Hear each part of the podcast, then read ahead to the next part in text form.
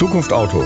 Mein Name ist Peter Gresch und ich nehme Sie mit in die automobile Mobilität von heute und morgen. Hallo zusammen. Willkommen zu meiner nächsten Podcast-Folge Zukunft Auto. Wir haben ja beim letzten Mal schon ein bisschen angedeutet, wo die Trends beim Fahrzeug liegen. Und einer der ganz großen Trend ist im Prinzip die Elektrifizierung des Fahrzeuges dass der Antriebsstrang äh, batterieelektrisch ist, egal ob er jetzt mal noch einen äh, Verbrenner, einen Diesel oder Benziner mit dabei laufen hat, beim Plug-in-Hybrid oder ob ich rein batterieelektrisch fahre. Das große Ziel dabei ist, das Auto emissionsfrei zu bekommen. Ja. In allen Ländern der Erde gibt es dazu ähm, gesetzliche Regelungen oder Vorgaben. In der EU ist es derzeit 95 Gramm CO2 pro Kilometer. Das ist ungefähr äh, ein 4-Liter-Auto, wenn man das umrechnen würde auf Benzin oder Diesel in einer gewissen Gewichtsklasse. Und äh, von diesen Zielen wird auch nicht abgewichen werden und diese äh, Ziele verschärfen sich auch in 2030. Was dazu führt, dass alle Automobilhersteller versuchen müssen, andere Antriebsarten zu entwickeln und auf die Straße zu bringen, was in Deutschland schon dazu geführt hat, dass wir, dass wir mittlerweile mehr als eine Million Fahrzeuge elektrisch angetrieben auf der Straße haben. Das heißt, Plug-in-Hybride, also Benzin, Diesel mit ähm, elektrischem Antrieb oder rein batterieelektrische Fahrzeuge. Ja. Ähm, der E-Mobilität gehört die Zukunft. Ist das wahr oder nicht? Manchmal vielleicht auch eine gefühlte Wahrheit. Ähm, wir haben versucht, am Rande der ChargeTech-Konferenz Mitte Mai, die ich äh, moderieren darf und zusammenstellen darf, uns mit verschiedenen Fachexperten zu unterhalten. Und einer unserer heutigen Experten, die ich im Interview hatte, ist Herr Rittemar von Helmholt. Er ist Direktor Mobility und Energy von AVL List GmbH aus Graz. Äh, AVL List ist der größte Entwicklungsdienstleister im Automobilbereich mit fast zwei Milliarden Umsatz und über 12.000 Mitarbeitern. Sehr stark in der Antriebsstrangentwicklung, sowohl was die klassischen Diesel- äh, und äh, Benziner betrifft, als eben auch die neuen Themen wie batterieelektrisch, aber auch Wasserstoff, Brennstoffzelle, alternative Fuels gehören dazu. Und wir haben ihn mit unserem fliegenden Reporter Petru befragt am Rande der ChargeTech, äh, wie seine Einschätzungen sind, was die Mobilitätsziele der Zukunft und die Emissionsziele bis 2035 und darüber hinaus betrifft. Ich spreche gerade mit Herrn Rittmar von Helmut von AWL. Herr von Helmut, stellen Sie sich bitte auch mal selber kurz vor, Ihr Unternehmen und Ihre Verbindung zu E-Mobilität, Energiewirtschaft und Ladeinfrastruktur. So viele Themen, da brauche ich aber allein schon die Viertelstunde für. Nee, die AVL, das ist ein ähm, Entwicklungsdienstleister im Bereich Automobil, vor allen Dingen für Antriebstechnologien und da im Prinzip in den Geschäftsbereichen Testing und auch Antriebsentwicklung. Und mein eigener Hintergrund ist tatsächlich, ich habe lange beim Automobilhersteller Wasserstoff- und Elektrofahrzeuge gemacht und Mobilität auch als, als Ganzes, Carsharing, Ridesharing-Systeme. Und die AVL als Firma ist natürlich jetzt im Prinzip auch von diesem Wandel betroffen. Und ich helfe da ein bisschen mit, dass wir das gestalten und Produkte und Dienstleistungen entwickeln, die eben dem dann gerecht werden. Das ist meine Rolle dort. Und äh, damit man sich das ein bisschen plastischer vorstellt, also was sind das für Produkte und Dienstleistungen? Also ein Beispiel ist, wir haben jetzt die Grazer Busflotte und die haben wir vermessen mit ähm, die Dieselbusse, haben wir vermessen mit Sensoren, festgestellt, wie viel Energie die genau brauchen, im Winter und im Sommer und ein vollbesetzter Bus und die Berge hoch und auf allen Linien, Gelenkbus und ein äh, Solobus und haben dann ein Simulationsmodell gemacht, was, was ein Elektrobus dann bräuchte an Batterie, um das zu erledigen, das gleiche. Und haben daraus jetzt eine Simulation gemacht, um dann eben festzustellen, wann und wo diese Busse geladen werden. Das wäre einer der Punkte. Wir haben aber auch andere Sachen uns angeschaut, wie zum Beispiel, es gibt ja verschiedene Möglichkeiten, Null-Emissionsfahrzeuge also das, da geht der Trend ja hin, nicht? Das Auto darf keine Emissionen mehr machen. Ab 2035 ist das in der EU wahrscheinlich irgendwie Gesetz. Und dann gibt es ja drei Möglichkeiten, das zu tun und diese Antriebsarten zu vergleichen. Das fällt insofern ein bisschen schwer, weil ja meistens nur der Antrieb betrachtet wird. Aber ähm, ich muss ja auch die Kette davor betrachten, wo die Energie eigentlich herkommt. Und wenn ich beim Elektroauto sage, das ist toll, das fährt emissionsfrei, stimmt das ja nur so lange, wie der Strom aus der Steckdose kommt. Wenn der Strom von der Photovoltaikanlage kommt, ist das immer noch super. Wenn er aus dem Kohlekraftwerk kommt, habe ich eigentlich nichts gewonnen. Nicht? Und so gilt das eben für alle Energieträger. Ich kann zum Beispiel Wasserstoff tanken, fahre ich auch ohne Emissionen. Wasserstoff stelle ich heute aus Erdgas her. Erdgas zu Wasserstoff zu machen, um damit dann ein Brennstoffzellenauto zu fahren, ist nach wie vor über die gesamte Kette immer noch mit erheblichen CO2-Emissionen verknüpft.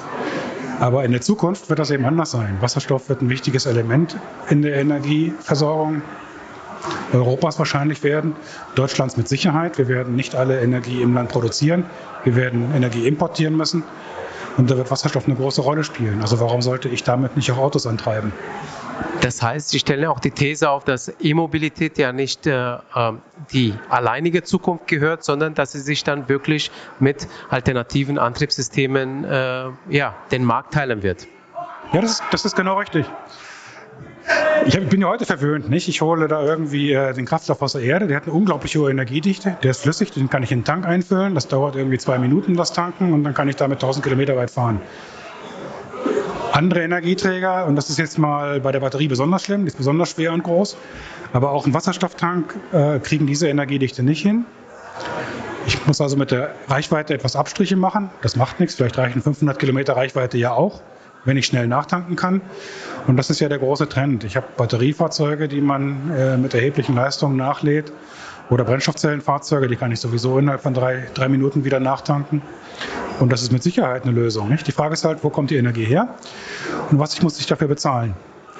Ich kann Ihnen versichern, wir werden 2050 drei Arten von Null-Emissionsautos haben. Das sind Batteriefahrzeuge, das sind die Brennstoffzellenfahrzeuge und vielleicht auch der Verbrennungsmotor mit sogenannten E-Fuels, also aus Wasserstoff, klimaneutral hergestellten Treibstoffen, die ich weiterhin flüssig tanken kann.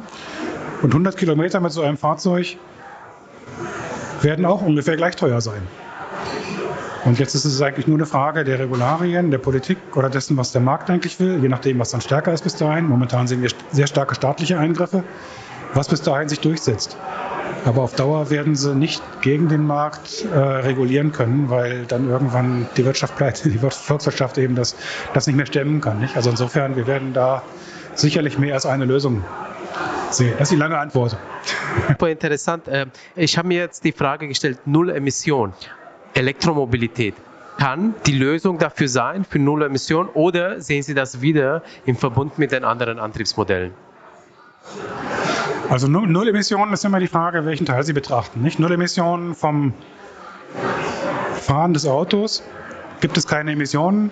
Das ist ja nur ein Teil. Nicht? Ich muss den Kraftstoff ja auch bereitstellen für das Auto. So, und wenn ich den Strom bereitstelle für das Auto, dann verbrenne ich vielleicht ja Gas oder Öl oder Kohle dann ist es ja eigentlich kein Null-Emissionsauto. Und das Auto selber muss ich auch herstellen. Ich muss die Batterie herstellen, ich muss die Materialien für die Batterie gewinnen. Ich muss die Brennstoffzelle herstellen, die Materialien für die Brennstoffzelle. Also insgesamt Null-Emissionen wird es so nicht geben. Aber ich kann sehen, dass ich die Emissionen in allen Bereichen, bei der Nutzung, bei der Herstellung des Kraftstoffs und bei der Herstellung des Fahrzeuges, so niedrig wie möglich halte. Und da sind diese drei Antriebsarten, die ich Ihnen genannt habe, in der Prognose alle ungefähr gleichwertig. Wenn wir uns mal auf die aktuelle ja, Weltpolitik schauen, was jetzt alles passiert, ähm, was würden Sie denn sagen? Wie beeinflusst die aktuelle politische und wirtschaftliche Unruhelage Ihr aktuelles Geschäft? Und vielleicht, wie wird das in der naheliegenden Zukunft beeinflussen? Ja, das ist ein guter Punkt. Ich habe gerade von 2050 gesprochen und wir wissen ja noch nicht mal, was uns der Strom im nächsten Jahr kostet und ob wir überhaupt Strom haben, ein Elektroauto nachzuladen oder Öl, um ein, Sie sehen es ja an den Benzinpreisen an der Tankstelle. Natürlich beeinflusst es unser Geschäft, die ganzen Lieferketten, äh, das ist ja ein Thema, äh, Kunden halt in, in, dem, in, der, in dem geografischen Bereich. Also das hat erheblichen Einfluss alles. Und die mittlere Zukunft wird schon so sein, dass wir zumindest äh, viele Fahrzeuge mit elektrischen Antrieben ausstatten, weil das auf kurze Sicht erst einmal möglich ist, damit ein Auto emissionsfrei zu bekommen. Aber auf lange Sicht ist es nicht gesagt, dass das so bleibt. Muss man denn Angst haben, dass man vielleicht jetzt nächstes Jahr vielleicht das Elektroauto in der Garage halten muss, weil nicht genügend Strom da ist? Ja, ganz so schlimm wird es wahrscheinlich nicht kommen, aber ich kann mir vorstellen, dass es Zeiten gibt, zu denen man vielleicht besonders viel bezahlt fürs Laden.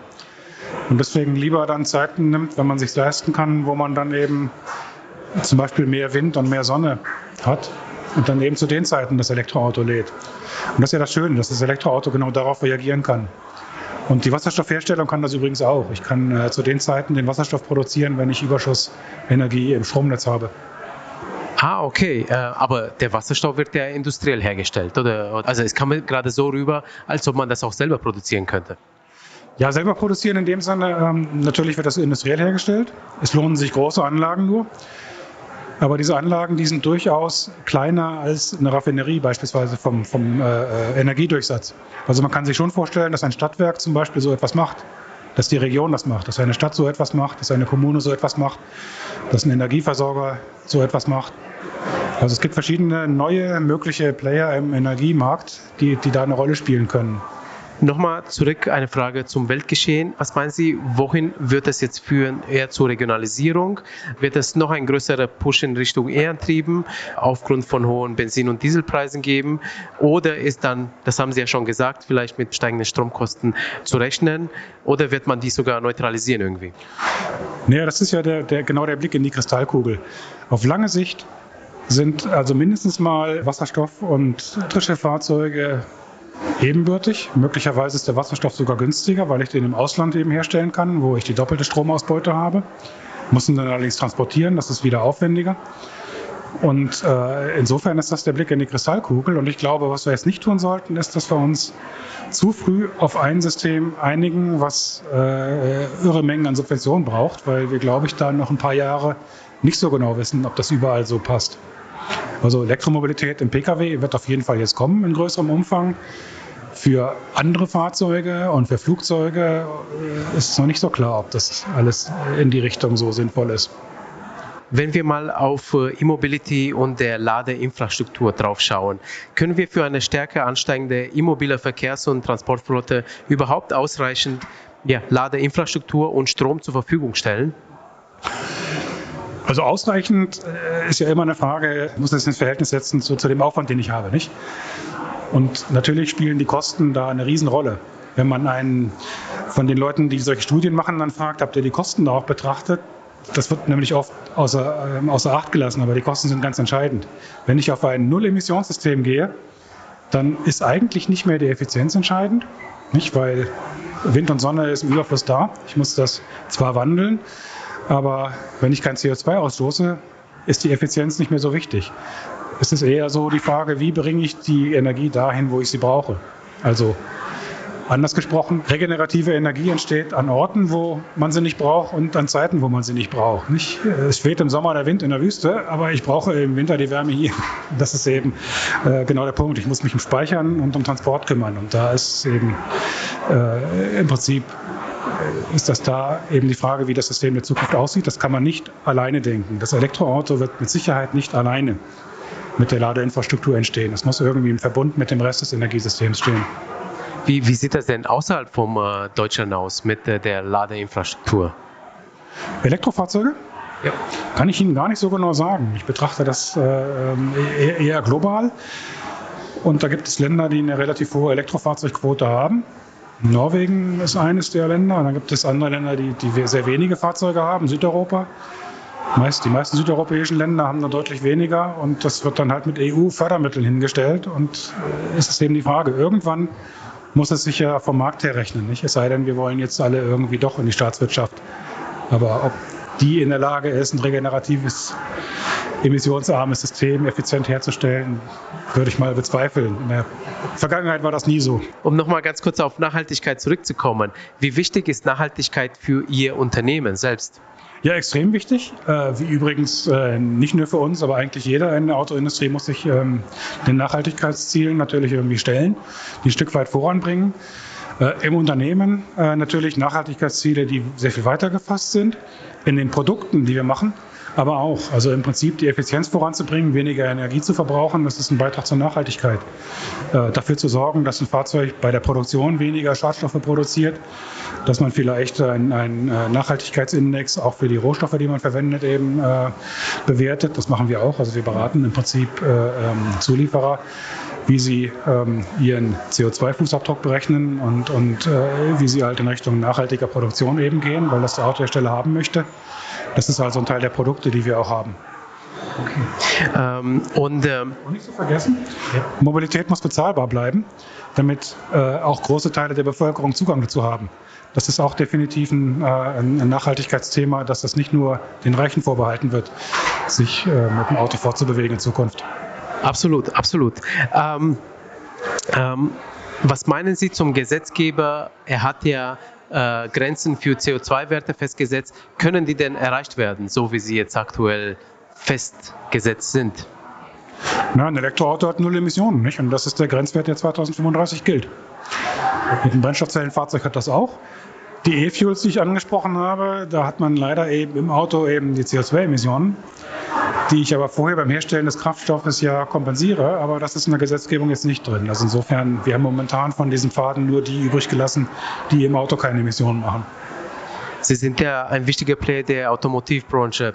Ähm, wenn Sie einen Wunsch hätten an Gesellschaft, Wirtschaft und Politik, Politik äh, welche Wünsche hätten Sie denn da an diesen drei Parteien?